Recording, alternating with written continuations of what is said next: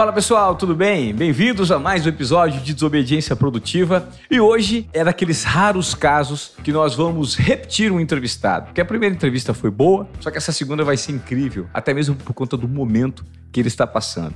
Mas antes de apresentar o nosso convidado, eu gostaria de pedir para que você, agora que é fã assíduo do Desobediência Produtiva, que você primeiro se pudesse compartilhar esse conteúdo que a gente produz com todo carinho para você, para gerar algum tipo de transformação e provocação na sua vida pessoal e profissional, seria muito importante, porque a gente consegue amplificar a nossa voz aqui no nosso podcast para que mais pessoas sejam impactadas com esse conteúdo que é feito de uma maneira muito genuína, com um propósito muito direcionado para ajudar as pessoas a saírem da zona de acomodação. Então eu peço encarecidamente, se você não segue nosso canal aqui nas plataformas de áudio, no YouTube, por gentileza, faça sua inscrição, ative as suas notificações aí para receber quando vem episódio novo, porque aqui a gente só se propõe a entrevistar pessoas que fogem completamente do padrão, mentes brilhantes, né? E eu tenho o privilégio de receber pela segunda vez aqui um cara que é até difícil definir o que ele faz. Ele é um designer por essência, é um arquiteto de marcas, mas ele é um especialista em criatividade e que está vivendo um momento muito rico. Você quer aprimorar sua criatividade em algum segmento da sua vida? Então eu sugiro que você pegue papel e caneta ou preste muita atenção no que a gente vai falar hoje aqui, para gerar algumas insights, algumas provocações aí que podem ser muito produtivas na sua vida. Eu tenho certeza que hoje eu vou aprender bastante, porque eu tenho o privilégio de, pela segunda vez, ter aqui do meu lado o Fernando De Grossi, um cara especialista nesse mundo de marcas, de imagem, de criatividade, de design, de estilo. Cara, que prazer ter você de novo aqui, hein, Fernando. Prazer é meu, tô feliz de estar aqui. Vamos lá, vamos desenvolver que você sempre leva, leva para caminhos que é. não, não, planejados. Cara, você é muito consolidado no meio é, da propaganda, do design. Você é um, um profissional premiado. Mas pelo que você estava me falando previamente, que está vivendo um novo momento. E eu creio que novos momentos, momentos de reinvenção, eles fazem parte de mentes que se propõem a estar na vanguarda daquele segmento que elas atuam, né? Queria que você falasse um pouquinho do seu momento. O que é o Fernando De Grossi hoje em dia, cara? O que, mudou daquela entrevista que nós fizemos lá no ano passado para esse ano? É, trazer essa mudança para cá tem que trazer muito do meu lado pessoal. Não o lado profissional mudou, porque eu sempre tive a minha agência, sempre procurei me desenvolver na parte estratégica de marca, fazer com que os projetos façam com que as marcas que eu trabalho se exponham de uma forma diferente. Então, tudo isso está tudo certo. Mas eu acho que cada um dentro de si tem que ter uma sede por algo diferente, algo maior, outros momentos. Assim a gente vai em busca desse a mais, desse tempero a mais que tem que ter na vida para seguir, né? Quando você pega um artista, por exemplo, o artista ele passa por momentos, né? Então, às vezes ele está num momento mais colorido, às vezes ele está num momento mais preto e branco, às vezes ele está num momento mais geométrico. Cada um fala de alguma especialidade que está acontecendo na vida desse artista naquele momento. Então, esse novo, né? Esse novo momento, eu acho que é um momento atual mas amanhã ele já não vai mais ser novo. E aí a gente vai buscar um novo novo. Acho que Perfeito. esse é o grande barato. É você tá toda hora se movimentando para não deixar a cabeça esfriar. Quando você topa que aquele modelo de projeto, de trabalho, é o que você vai fazer para sempre, acho que perde um pouco a graça. Então é aprimorar naquilo que é mais estratégico, funcional, que é a parte do design, né? O design ele é estratégico, ele é funcional, ele tem que ter objetivo, mas dentro desse processo criativo nosso, tem que estar tá sempre buscando algo novo, algo diferente que te motiva a dar próximos passos. Então, assim, por cima é isso. Não dá para falar de transformação em novo momento sem mergulhar para dentro. A gente vive um mundo, hoje em dia, em que existe uma guerra muito grande por atenção. Né? Eu acho que o grande ativo para marcas, para empresas, para quem se propõe a, a gerar um conteúdo e transformar, é fisgar a atenção das pessoas. E aí existe um processo, não só de conteúdo, mas um processo de se mostrar de uma maneira esteticamente muito bonita, muito atraente. Eu creio que esse é o segmento que você domina muito bem. Ser criativo, conectar ideias de uma maneira que o design seja sofisticado, agradável, orgânico, enfim. Porém, as pessoas se esquecem do que existe por trás. Hoje, com essa quantidade enorme de conteúdos direcionados e com uma necessidade muito grande de aparentar estar bem, marca, pessoas, situações, as pessoas estão, e as marcas também estão se preocupando, talvez um pouquinho menos com o conceito, com o que existe por trás, com a simbologia do que de fato as coisas significam? Eu acho que sim, eu acho que assim, existe um vício de marcas que também é o vício do ser humano, que é ir em terreno seguro. O terreno seguro faz com que você arrisque menos e tenha, assim, ó, alguém testou antes, deu certo, então eu vou nessa mesma linha. Copiando cartilhas, assim. Exatamente. Vamos pegar exemplos paralelos de uma marca de cereal que vai entrar no mercado e de alguém que vai ter uma ideia qualquer para postar na sua rede social. A marca de cereal que vai para o mercado, ele vai olhar para o mercado e vai falar o que, que funciona. Existem vários códigos que precisam ser respeitados de dar vontade de comer, de mostrar que o produto é fresco, uma boa fotografia, uma série de coisas que entram no objetivo desse design estratégico. Então, eu vou lá e obedeço, eu sigo o rebanho, né? Eu olho para o que funciona, sigo aquilo e sei que vai vender. Aí depois tem as outras estratégias de preço, qualquer outro argumento que entra ali de venda, né? Uma promoção, o que vai fazer aquilo vender, entra muito na estratégia de marca o público que está se falando, um produto mais barato, feito com produtos mais naturais ou não. Então, ok, tudo isso aqui é estratégia. Mas o público ele tem uma sensação quando olha para aquilo. Se eu quero ser diferente, a sensação que eu tenho que passar é de algo diferente. Se eu quero ser único, a mesma coisa. Fazendo um outro paralelo, eu atendi muito escritório de advocacia. E primeiro que eles sentam, os escritórios, e acho que qualquer cliente né, que está nascendo, independente da categoria, não só escritório de advocacia, a maioria vai passar um briefing, não de quem ele é, mas do mercado que ele atua. Então, quando chega o escritório de advocacia e fala, eu sou ético, cara, isso é o um mínimo. Eu entendo do processo A, B e C, da área de atuação A, B e C, eu sou próximo ao cliente, eu sou um escritório boutique, tem, tem os top 10 checklists que você sabe que você vai ouvir num briefing escritório de advocacia. E ele fala, só que eu sou diferente. E quando você pergunta, o que, que te faz realmente ser diferente? Ninguém tem a resposta. Porque deixou de olhar para dentro. Deixou de olhar para o seu posicionamento, para o seu propósito, etc.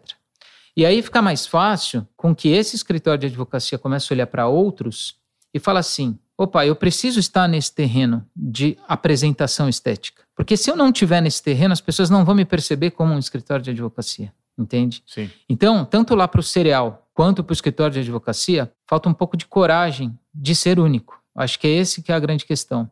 Agora vamos passar para as pessoas. Eu vou postar algo na minha rede social. Eu sou um pouco mais, sei lá, se existe uma pessoa um pouco mais é, carismática, que quer fazer um meme, quer fazer uma brincadeira, ela navega, olha o que estão fazendo e faz igual.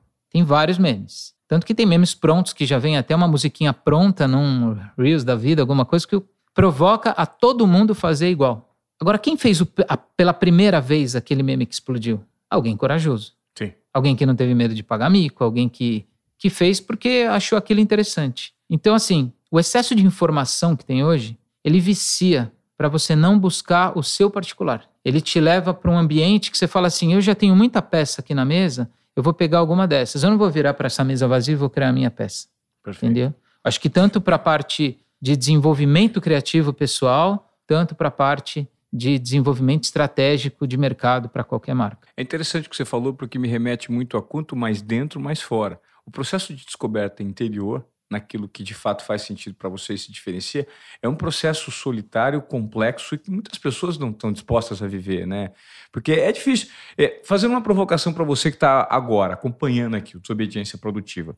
Se eu te perguntar o que te diferencia de fato, de forma genuína, naquilo que você faz, por que, que você se considera um ser humano único e você de fato é um ser humano único, que não existe nenhum ser humano replicado, alguém geneticamente igual a ninguém? Todos você é somos é únicos e irrepetíveis. É, únicos e irrepetíveis. Por que, que a sua digital é única? Você será que conseguiria explicar para mim ou para o ambiente que você né, circula o qual é a sua genuína diferença em relação àquilo que você acredita, que você valoriza e o que você faz?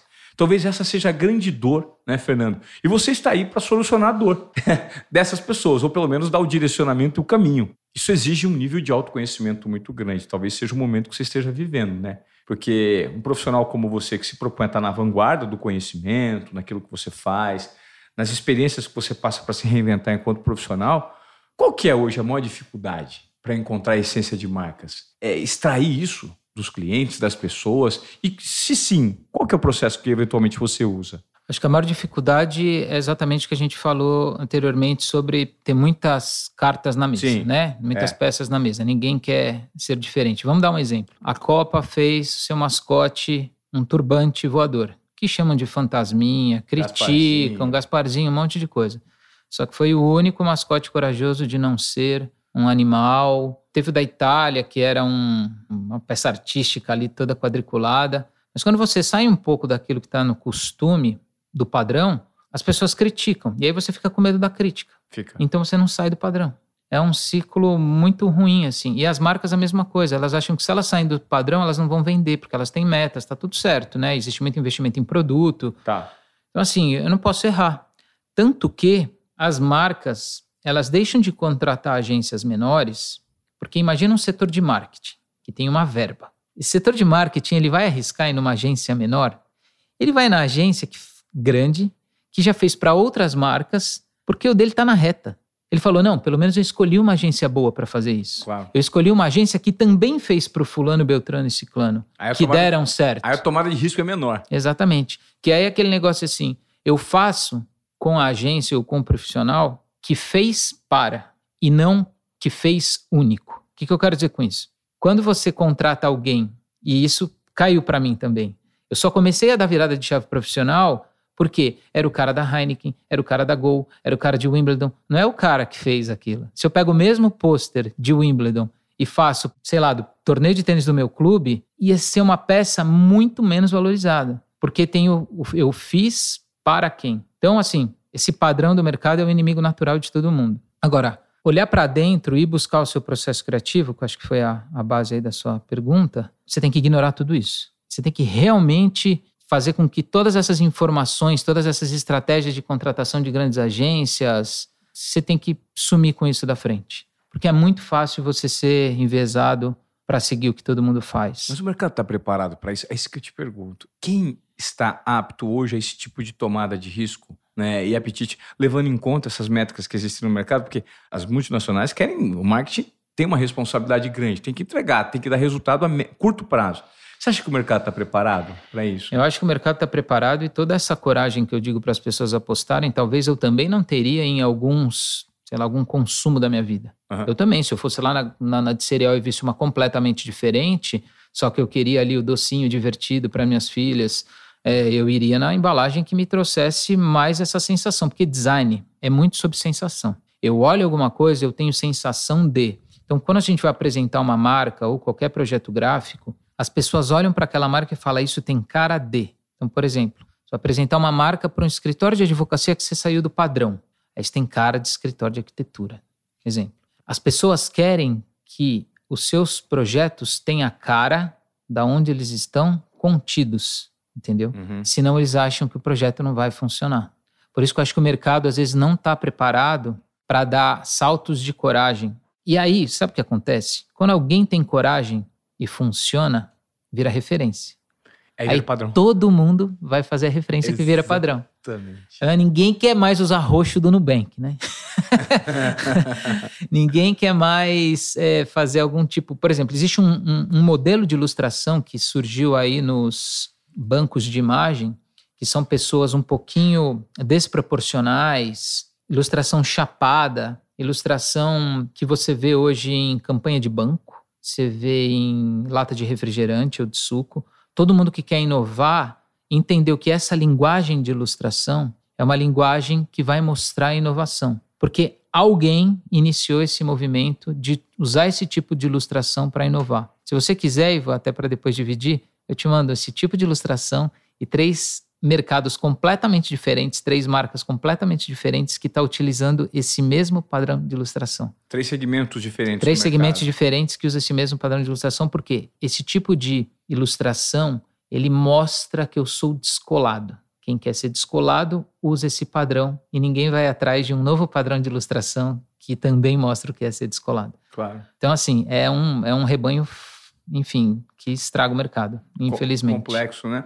Como que é o seu processo criativo? Porque você é um cara muito criativo em tudo que você faz. Você, imagino que a sua intuição esteja o tempo inteiro com você ali. Você é muito sensitivo, olha, observa, analisa. Enfim, é um cara que está o tempo inteiro aberto para receber estímulos. Sim. Né? Você depende disso. Agora, o que, que existe por trás da figura desse profissional? Que já ganhou prêmios internacionais, que entende o mercado, que tenta se disruptar a todo momento. E como é que você usa esse estímulo do ambiente que você orbita? Onde estão suas fontes né, de estímulo? Primeiro que para você, quando você gosta de algo, naturalmente você passa a prestar atenção nesse algo. E eu acho que quanto mais você gosta, mais você presta atenção e mais consumo de uma biblioteca mental você tem. Colocar muitas coisas na cabeça de tudo aquilo que você observa te dá repertório. Tem que saber quando utilizar determinadas partes do repertório. Mas o mais importante, quanto mais coisas você tem na cabeça, mais fácil você fica de conectar essas uhum. coisas. Então, durante todos os processos que eu participei de concursos e que eu acabei vencendo, algumas pessoas falavam para mim: como você chegou nessa ideia? E eu não sabia explicar. Perfeito. Não sabia explicar de jeito nenhum, porque eu achei que era uma coisa minha. E a primeira palavra que eu falava é: goste de algo, estude sobre algo e você passa a fazer isso naturalmente. Existe o lance do desafio, de você querer vencer, de você se debruçar em cima de um lápis e um papel para colocar tudo em prática. Mas eu precisava entender qual que era esse processo. Por quê?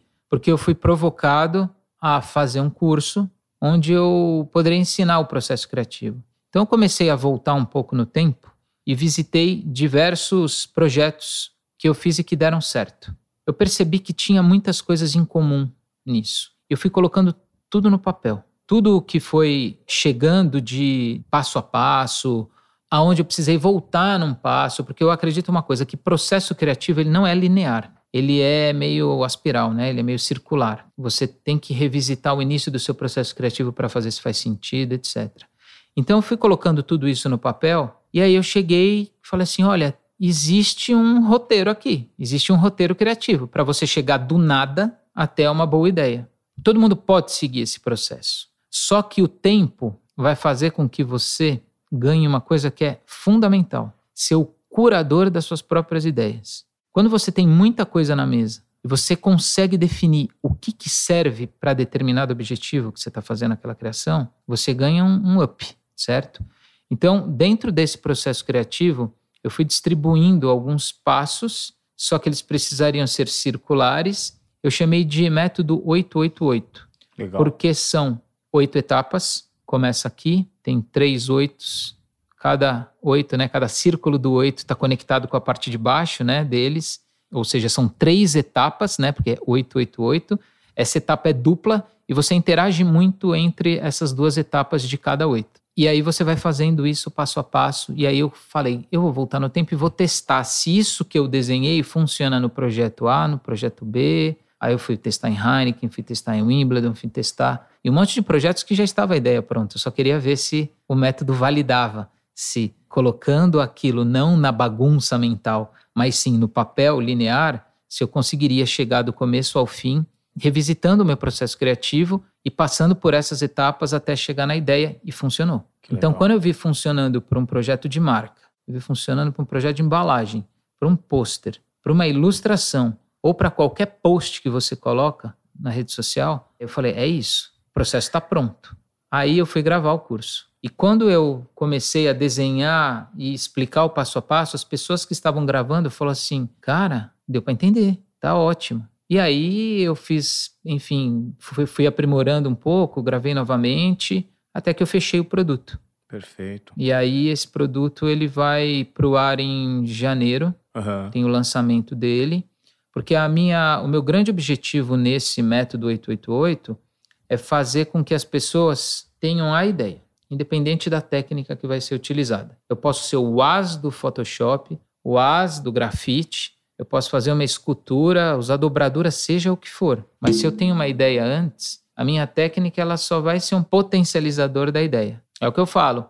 Quando você tem uma ideia, é importante saber que do outro lado tem alguém que precisa entender a ideia. Perfeito. Não adianta você ter uma ideia, oh, legal, tive uma ideia. E aí? Você tem que representar ela esteticamente. Então, claro. de um lado tem a sua ideia, tem aquilo que você mostra, que a ideia você não conta, né? No nosso caso, que é, que é design, a ideia você mostra e a outra pessoa tem que entender aquela ideia. Ou seja, a comunicação dessa ideia comunicação é fundamental, é. né? Você precisa comunicar ela de uma maneira impactante. E isso é muito importante. Sim, isso é muito importante porque quando você tem uma ideia e você força a barra para que a sua ideia seja validada, você está desrespeitando quem vai avaliar a sua ideia. Então é importante sempre olhar a sua ideia com a ótica criativa que você teve para ter aquilo, mas também desencarnar e lá no corpo do leigo e ver se a sua ideia tem sentido, se ela é, se ela pode ser bem entendida para aquele propósito que ela foi criada. Mas para isso, Fernando, você, você concorda comigo que as, as pessoas precisam se propor a errar? Não existe acerto sem erro. Porque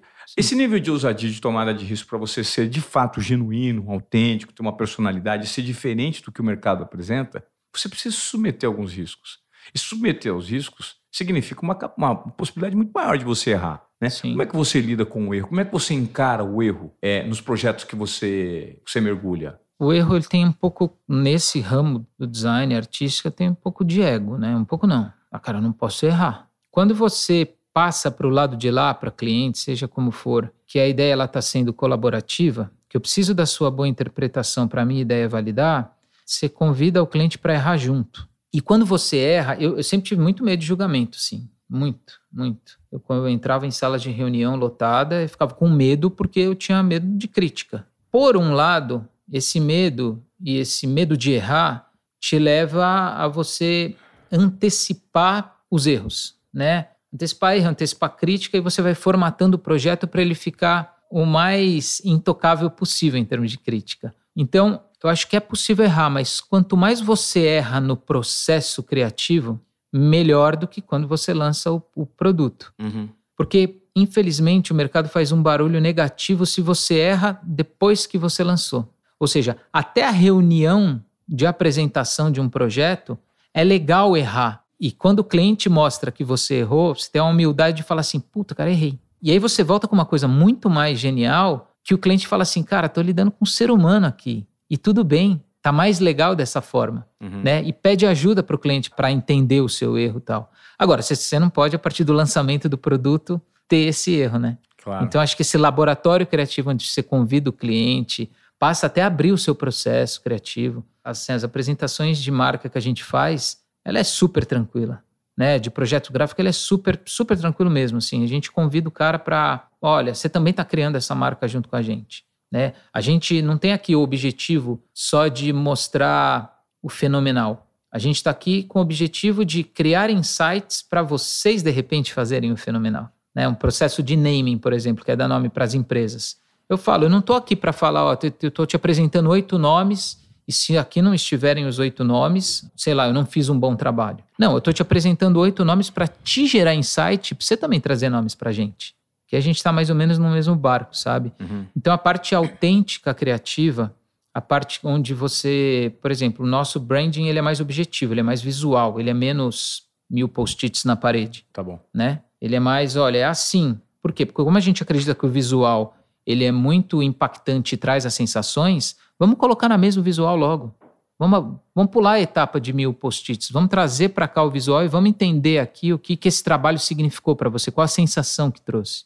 É por aí. Legal. Você falou do seu curso que você já inclusive gravou. Esse curso é destinado para quem, Fernando? E qual o objetivo? Ele é para pessoas, é só para profissionais do mercado de design, de marcas, ou qualquer pessoa pode fazer esse curso para apurar, depurar o processo criativo dela, se questionar? Qual que é a ideia? Qual que é o público? É, quando a gente fala de ideia, lembra que tem a ideia, tem a representação dessa ideia e tem o entendimento da ideia do outro lado. Como a, a representação da ideia é visual, serve para qualquer profissional que mexe com a comunicação via imagem. Tá. Designers, arquitetos, artistas. Eu sempre recebo muito questionamento, mas eu não gosto muito disso, eu sempre recebo, porque na verdade é um questionamento que eu muito me faço. Qual é a diferença do design e da arte, né? Uhum.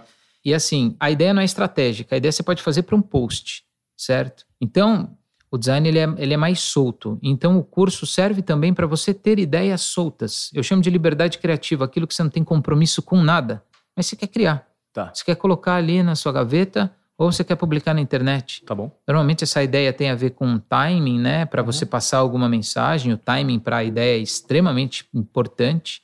Tinha um questionamento meu, voltando um pouco quando eu, eu gostava muito de desenhar. E a gente está falando de técnica. Tá. Quando eu vi um papel em branco, sempre me pergunta, mas o que, que eu vou desenhar? É isso. É para você encarar o papel em branco de uma forma mais leve. Você ter uma ideia para colocar nesse papel em branco e depois você escolher a técnica que você quiser. Uhum. Nesse curso a gente não fala de técnica. Por quê? Porque você pode pegar uma ideia e representar ela como você quiser. Então, assim, ah, mas eu sou engenheiro. Eu vou poder fazer esse curso? Talvez se você tiver a sensibilidade de fazer uma analogia entre o processo criativo para algo visual, para você implementar nos seus projetos de engenharia, você pode fazer o curso, entendeu? Porque eu, eu vejo tudo que vai muito da sensibilidade de quem está captando um tipo de informação para fazer essas conexões. Se isso que eu estou aprendendo aqui serve para o que eu quero fazer. Eu já, já recebi um amigo meu que falou: Cara, mas eu não sou da sua área, mas eu quero muito saber como funciona. Vou comprar. Quando você lançar, eu vou comprar. E falei: Ok, você vai se divertir. É como se você estivesse na Netflix assistindo um documentário sobre ter ideias. Sim. Então, assim, tem gente que vai usar efetivamente para o seu lado profissional. Tem gente que vai usar para o seu lado pessoal. E tem gente que vai usar como entretenimento. Eu acho que o curso é bacana por causa disso. E eventualmente você vai usar para guardar e, e ele sai no momento, seja pessoal, sim, seja sim. profissional. Porque quando você vai para o curso de técnica, o curso que te dá técnica, você é um curso de crochê, ele te provoca a você ir lá testar se você aprendeu aquela técnica. Claro. O curso de ideia não, ele vai ficar guardado. E se você assistir uma ou duas vezes, fica mais guardado ainda. Eu vejo que todas as experiências que a gente tem de captação de informação, não tem que ser com a pressão de utilizá-la imediatamente, mas sim de você entender, entender, entender e conectar. Mesma coisa quando você está lendo livros de autoajuda. Eu não acredito muito em livros de autoajuda que aquilo vire uma cartilha que todo mundo vai usar igual. Um livro de autoajuda bate diferente em você do que em mim. Claro. E se você tem uma coleção de outros três livros de autoajuda que eu não leio, a sua conexão entre esses três livros vai ser diferente da percepção que eu tive sobre o mesmo livro que você teve. Claro. Então, assim, é muito óbvio que o processo individual de utilizar um método criativo e das conexões que cada um faz é muito particular. Esse curso ele está dando uma super ferramenta, mas que bom que ela não seja única, que ela seja somada a outras vivências para que a pessoa consiga realmente fazer as conexões necessárias para a sua criatividade. É, isso, isso é, me lembrou agora o discurso do Steve Jobs, né, do Connected Dots.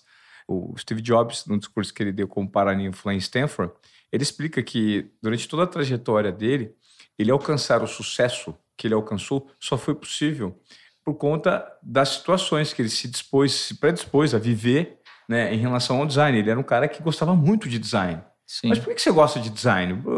Por que você foi fazer artes na, na, na sua formação? E as pessoas não entendiam. E ele percebeu, falou, uma hora os pontos se conectam, porque nós somos frutos de tudo aquilo que nós vivemos, nas nossas experiências conscientes ou inconscientes. Sim. E por falar em experiências conscientes e inconscientes, Fernando, existe no mercado, principalmente no Brasil, é, existe um segmento, né, que as pessoas às vezes usam estímulos de substâncias para aflorar a criatividade ou depurar o processo criativo. Né?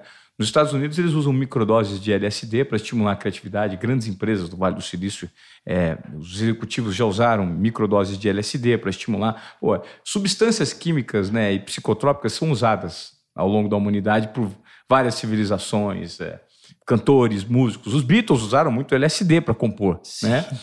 E esses processos criativos cada vez mais estão aflorando e são debates na sociedade. Um documentário, inclusive, muito interessante na Netflix que eu assisti recentemente, que é Fungos Fantásticos, né? que ele explica como os fungos, e principalmente a psilocibina, que é uma substância que está presente nos cogumelos, ela estimula o processo criativo e, ao contrário do que muitas pessoas imaginam, é uma droga que não causa nenhum tipo de efeito colateral, enfim. Sugiro vocês assistirem, eu não sou médico, eu não estou pedindo para que ninguém use cogumelos, mas isso me, me, me revelou um outro mundo. Como que tem funcionado o seu processo criativo de busca? Você já, já, já passou por algum tipo de experiência é, nesse sentido? Te digo isso porque eu já, eu já tomei ayahuasca, né? E foi um, uma viagem psicotrópica muito importante de busca interior, de busca no meu subconsciente, enfim. E isso me ajudou a enxergar muitos pontos cegos no meu processo de formação como pessoa, como um todo. Né? Você já parou para pensar, já fez algum tipo de imersão desse sentido para que você pudesse aflorar um pouco mais o seu autoconhecimento, é, investigasse aí o seu cérebro? É, tem um ponto que é quando as pessoas olham que você fez uma faculdade de artes plásticas ou desenho industrial, sei lá se a gente pode falar de preconceitos, seja lá o que for, fazem uma associação assim. Você teve uma boa ideia, você fez aquela faculdade, você toma alguma coisa. O que, que você usa para que, que água você bebeu para criar isso? Às vezes a gente está lá no processo criativo, uma ideia sai muito rápido. Fala, não é possível, você fuma ou bebe alguma coisa. Eu sempre fui muito careta. Nunca fumei, nunca fiz nada. Por medo de consequências do gostar, uhum. principalmente.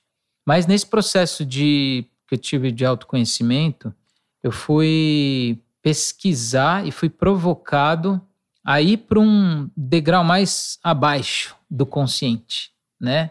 degrau mais para baixo, pode ser um degrau mais para cima, para onde for, mas sair um pouco do que o cérebro coloca como regra, que é aquele mesmo cérebro que fica olhando as peças de prateleira para você utilizar. O cérebro vai lá e, e, e molda você a, a, de, de um jeito que não é rico de se viver. Então eu fui, eu fiz um processo também com a ayahuasca. Eu, eu fiz um processo super cuidadoso. Eu tinha muito preconceito também. Eu comecei a ver que uma série de TV usava as pessoas utilizando o ayahuasca e assim tremendo no chão, muita banalização, né? E uhum. até de forma injusta, porque é um negócio extremamente poderoso. Claro. O meu processo com a ayahuasca não foi de forma nenhuma um objetivo de viagem. Quando falaram assim, você vai visitar um pedaço do seu cérebro, do seu consciente que você nunca visitou, me interessou. Não tem a ver com uma religião, não tem a ver com se drogar, tem a ver muito assim, a experiência é muito rica de acordo com o propósito que você vai buscar essa experiência. Processo de busca mesmo, né? De busca completo, sim. Agora, o mais interessante de tudo, olhando para a criatividade, é que você vai para um universo que a sua sensibilidade criativa vai em potência infinita. Fica muito mais fácil você conectar coisas da sua vida, medos, frustrações, alegrias, o porquê eu sinto isso, aquilo são tudo conexões, e te dá um estalo que o processo criativo nada mais é também que conexões. Total. Que é uma das partes do oito que eu levo lá no meu método no criativo. Método. E eu fiz o método antes da, dessa experiência. Uhum. Você fez uma experiência uma única vez? Uma única vez, individual, um processo extremamente cuidadoso, durante cinco horas. E foi, foi muito rico, assim. Não gosto de falar para as pessoas façam. Claro. Não gosto pra, também de falar não faça. Lembra, somos únicos. Para mim, teve de repente uma. Foi uma experiência única dentro do meu contexto. Eu até brinquei, né? Saí lá, gosto de levar as coisas de uma forma mais descontraída. Falei, gente, quando os caras forem criar o próximo filme da Pixar, manda todo mundo tomar esse chá e brainstorm o dia seguinte. Vai ser o melhor filme do mundo. Do mundo. Mas se bobear, a galera já faz isso. É, exatamente. Não, levando em consideração que as pessoas lá de dentro já são criativas, é. ele potencializa. Eu acho que é isso. Você potencializa, porque pensa assim. Teve uma pessoa que me falou, o ayahuasca é assim, ó. Você sabe de uma coisa, mas ele pega na sua mãe e fala: "Vem cá que eu vou te explicar, só que eu vou desenhar para você". Você já sabe disso, mas eu vou desenhar para materializar um pouquinho. Aí vai lá e desenha. Tem gente que não vai entender aquele desenho. Tem gente que não vai entender as conexões que está dentro desse processo. Mas assim, eu tenho a minha fé, tenho a minha espiritualidade, confio em Deus sobre todas as coisas e sei que ele estava ali comigo. Por isso que eu fui. Porque assim, ó, me mostra o caminho e eu fui muito, muito, muito preparado. Eu fui feliz. Você não tá com medo, Fernando? Não, não tô com medo. Eu fui. Fui feliz. Fui feliz e tive uma experiência única, indescritível, que a maioria das pessoas que você conta isso, elas já julgam dizendo que é uma viagem. De fato é, mas é uma viagem para dentro. Claro. Isso aflora demais. É uma viagem de descoberta interior, né, cara? É uma viagem de, de iluminação, né? De jogar luz sobre pontos que eventualmente estão ali, que precisam ser comunicados. Na experiência que eu tive com a ayahuasca, de fato, para resumir, eu acho que ela conseguiu antecipar, eu acho que anos de terapia e de processos de busca que eu precisava conversar comigo mesmo e que eventualmente isso demoraria, né, para algumas fichas caírem.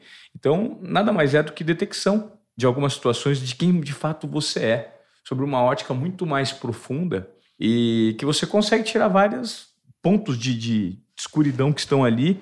E isso significa se deparar com uma versão, às vezes, feia, equivocada, ruim, sua, e que não significa que ela não existe, ela existe, mas você ter consciência de que ela existe, saber lidar com essa dificuldade, com esses pontos de atenção, com essas características negativas que eventualmente nós temos, é muito rico também, né? É jogar luz para, de fato, quem você é, né? Ou por uma busca um pouco mais profunda. Eu acho que deve ter passado por esse processo, porque o processo como um todo ele não é fácil. Ele é complexo, né? É, mas assim, uma coisa que me deixou super feliz, isso falando mais da parte profissional, é tudo sobre conexão. É tudo. Você chora hoje, se você conecta o seu choro hoje ao choro que você tinha aos seis anos, você vai ver, às vezes a dor é a mesma. E aí você acolhe essa dor que você tem, esse choro, sabendo da onde ele vem. Então isso serve para o choro, só que serve para felicidade, serve para inspiração. É tudo conexão. Quando a gente consegue conectar aquilo que a gente observa ao nosso redor e começa a conectar também com as coisas que a gente já tem dentro, a ideia, a criatividade, a inovação vem muito mais fácil. Porque você sai desse mundo do rebanho, você sai desse mundo que todo mundo está impondo que deve ser isso. É. Entendeu?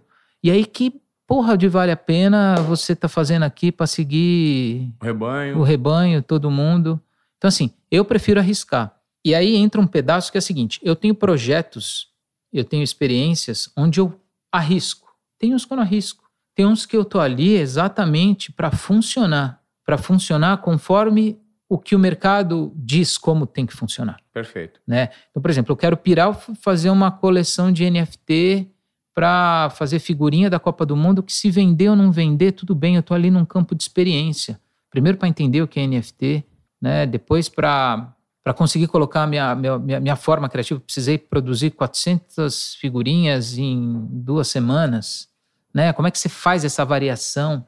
Como é que você utiliza a estratégia do tempo? Então, tem é, a, a experiência de projetos novos para te enriquecer criativamente é, é essencial eu acho que muitos desses, desses projetos que a gente vai nesse rebanho, segue, fica fazendo da forma como todo mundo está fazendo, você pode ser um, um grande CEO, porque você pode fazer uma empresa crescer absurdamente porque você viu um nicho de mercado que está dando certo. Mas o quanto você está feliz nesse processo? Mais legal a cadeira do CEO a cadeira do diretor criativo? Então são essas descobertas que a gente tem, ou seja, existem projetos que estão meio que moldados para o que eles precisam ser, corretos. Agora, eu não saio desse campo de experiência criativa com novos projetos nunca. Ano que vem quero fazer exposição, já fiz livro infantil. É experimentar. Experimentar e se observar em todos esses processos. Onde você está mais feliz, onde você performa mais, onde o seu melhor ponto de potência e ir crescendo criativamente por causa disso. Aí vale a pena. Legal. Aí vale a pena seguir. Esse lance da NFT que você falou surgiu agora, recente? Eu sempre fui convidado para fazer NFT, nunca entendi. Confesso que até hoje tenho um pouco de dificuldade de entender, agora que eu estou lendo mais. Mas existe uma comunidade, uma tal de Web3, que leva a isso como né, assim, a forma de consumo de arte, não só de arte, mas de experiências. Então a Clever, que é uma, que é uma gestora né, de, de, de, de cripto, tem a moeda deles no site clevernft.com, clever com K, K-L-E-V-E-R.nft, não, desculpa, nft.com.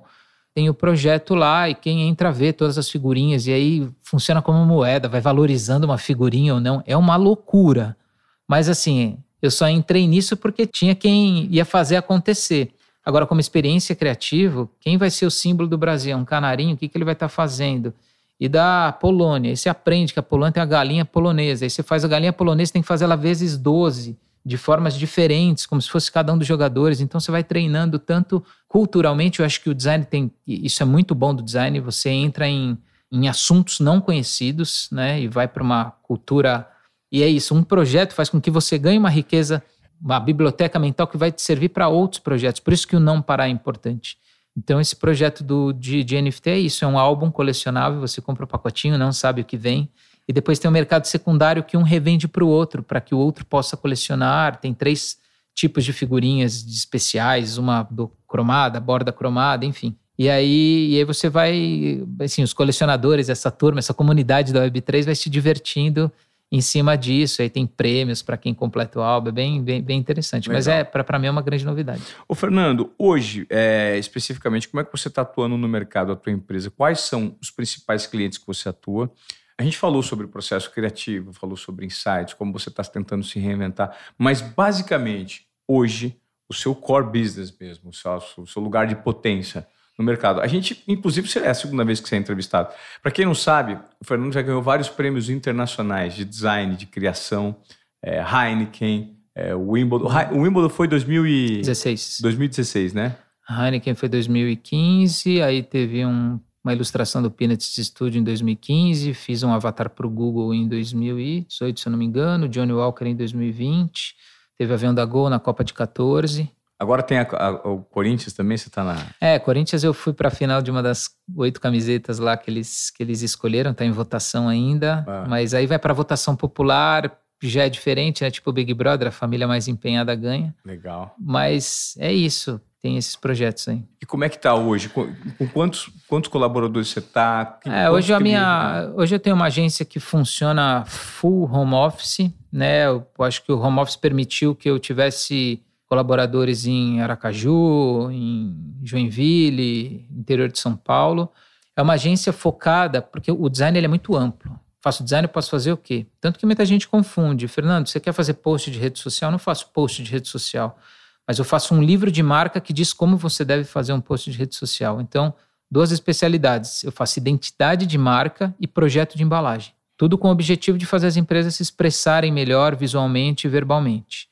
Atuo num mercado, vamos dizer assim, médio, né? Clientes médios. Já atuei com clientes grandes e grandes marcas mas a gente é extremamente focado até a construção do manual. Eu entrego um manual de marca e você vai saber como fazer o seu site, todo mundo vai faz, falar a mesma língua. Somos em 10 pessoas, já temos clientes fora do Brasil também, alguns. Fizemos agora um resort na Tailândia, interessante. Que legal. É, um time de futebol lá também. E é isso, usando o design como um campo de inovação, né? Para que a gente possa se divertir no processo tudo que for muito, muito, muito estratégico, ele é super positivo como aprendizado, mas você precisa obedecer alguns pedaços ali do rebanho. e aí você tem que saber o que, que você quer da vida, sabe? Mas é o que eu mais quero é que as pessoas que estão comigo se evoluam, assim. É o que eu mais gosto de ver. Um cara que sentou do meu lado em 2017 e hoje ele tá um cara que pode ser meu sócio. Sim. Isso é, isso é muito legal. É, hoje, quando eu olho para o que eu faço, é até meio difícil eu definir, porque eu já experimentei, desde o período que eu saí de TV em 2019, várias coisas e todas deram errado. Mas foi exatamente o erro que me proporcionou a entender exatamente o que eu não quero. Que eu experimentei e falei, isso eu não quero. Agora, o que eu quero, ainda existe uma quantidade muito de grande de coisas que eu preciso curar e saber o que, que eu de fato quero. E essa experimentação está me trazendo riqueza. E o que eu percebi diante de tudo que você faz e fala exatamente algo que eu também tento colocar em prática, está relacionado a qual é a minha cartilha, né? A minha cartilha pode ser a cartilha do mercado, eu já tentei colocar algumas em prática, que funcionam para alguns amigos especificamente, mas isso não me preencheu. Né? E a partir do momento que não me preencheu, eu falei assim: eu preciso encontrar a minha cartilha. E qual é a minha cartilha? Ela está em construção. Então, eu acho que se as pessoas entenderem isso e se propuserem um pouco mais de risco, né? Talvez o resultado ele não venha de uma maneira tão rápida, né, no curto prazo, mas a médio e longo prazo ele tem muito mais consistência. E o quando eu noto entrevistando você é que você está cada vez mais preocupado não só com os resultados que você dá para a marca, os prêmios que você ganha, mas com o legado que você vai deixar. Não só o legado financeiro, a herança que você vai deixar é, para os seus filhos, ou a quantidade de dinheiro que você soma e de prêmios que você acumula por conta dos projetos que você realiza, mas sim qual é a reverberação de ideias que você vai deixar para provocar outras pessoas a se posicionar de uma maneira mais autoral. Exato. É, é isso que você pensa, né? Quando eu converso com você hoje, você está muito mais preocupado com o seu legado, né? É, o que eu quero só é que todo mundo dentro desse mercado, assim, as pessoas olham concorrência como algo negativo. O que, que eu quero dizer? Se eu olho para a agência do lado e ela está fazendo um trabalho para uma marca grande, eu falo, pô, eu também quero pegar uma marca grande. Só que se ele pegou uma marca grande fazendo mais do mesmo, eu não quero pegar essa marca grande. Perfeito. Eu quero pegar alguma marca que faça com que o meu processo criativo seja mais divertido e que me possibilite orientar e evoluir as pessoas que estão comigo. Só assim a gente vai viver num, num ambiente que seja mais legal de estar, porque nós estamos durante mais tempo sentado numa cadeira criando, fazendo as coisas para as marcas, etc., do que brincando com as filhas no final, no, num dia de semana, por exemplo. Sim. Então, se eu não estiver me divertindo no lugar onde eu estou, Vou sempre ficar com uma coceira para mudar de lugar, entendeu? Entendi. Será que você que está nos acompanhando aí, você está inquieto com o seu momento pessoal e profissional? Porque o nosso objetivo aqui é justamente esse, né? É gerar um, um nível de incomodação mínima, de inquietude naquilo que você faz, naquilo que você gostaria de fazer e eventualmente não tomou a sua coragem, não encontrou uma condição de risco ainda para ser tomado. Será que de repente você não der um passo além? Você não pode se deliciar, inclusive com os erros que você vai cometer, porque eles vão te gerar um aprendizado, né? E esse é o objetivo aqui do Desobediência Produtiva. É justamente gerar essa provocação em vocês para que as ideias, os debates aqui, eles sejam colocados em prática, independentemente se vão dar certo ou não. Porque pelo menos você se propôs a fazer alguma coisa, né? Você tomou uma atitude, né? Você saiu da zona de acomodação, você se indignou com a situação que você está vivendo. Então essa é a ideia aqui, é fazer com que você de repente saia de alguém que é excluído de alguma coisa por conta de limitações internas que você tenha, crenças limitantes, entregue algo mais, mas com o mínimo de tomada de risco. O Fernando, eu tenho alguma pergunta que eu, que eu não fiz que para você, que você gostaria de ter respondido, ou de algum assunto? Você acha que faltou a gente abordar alguma coisa nesse bate-papo aqui? Não, acho que o que sai natural é o melhor. Então é, tá né? tudo certo. tudo certo. gente, esse foi o bate-papo com o Fernando De Grossi, um cara inquieto, profundo, criativo, que vai lançar o curso dele em janeiro, né? É, dimensãocreativa.com.br. Eu sei que esse podcast vai sair antes do lançamento, mas me acompanhe lá, arroba FDegrossi na rede social, que lá eu vou explicar tudinho e provocá-los. Eu quero saber dessa metodologia dos três oitos, cara, porque eu já achei muito interessante, né? O oito é o, é o infinito, né? Sim.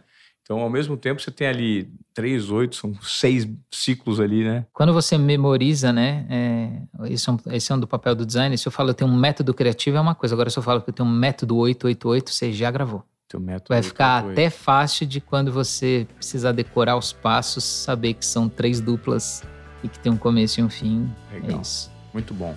Fernando Negócio, obrigado, cara, pela que sua isso, presença aqui. Agora a gente vai sentar e eu vou aproveitar um pouco desse cérebro criativo para construir valor para minha marca, desobediência produtiva aqui. Vocês vão conferir em breve. Boa. Tá bom? Então, tamo junto. Valeu, Fernando. Valeu, obrigado, obrigado, cara. obrigado.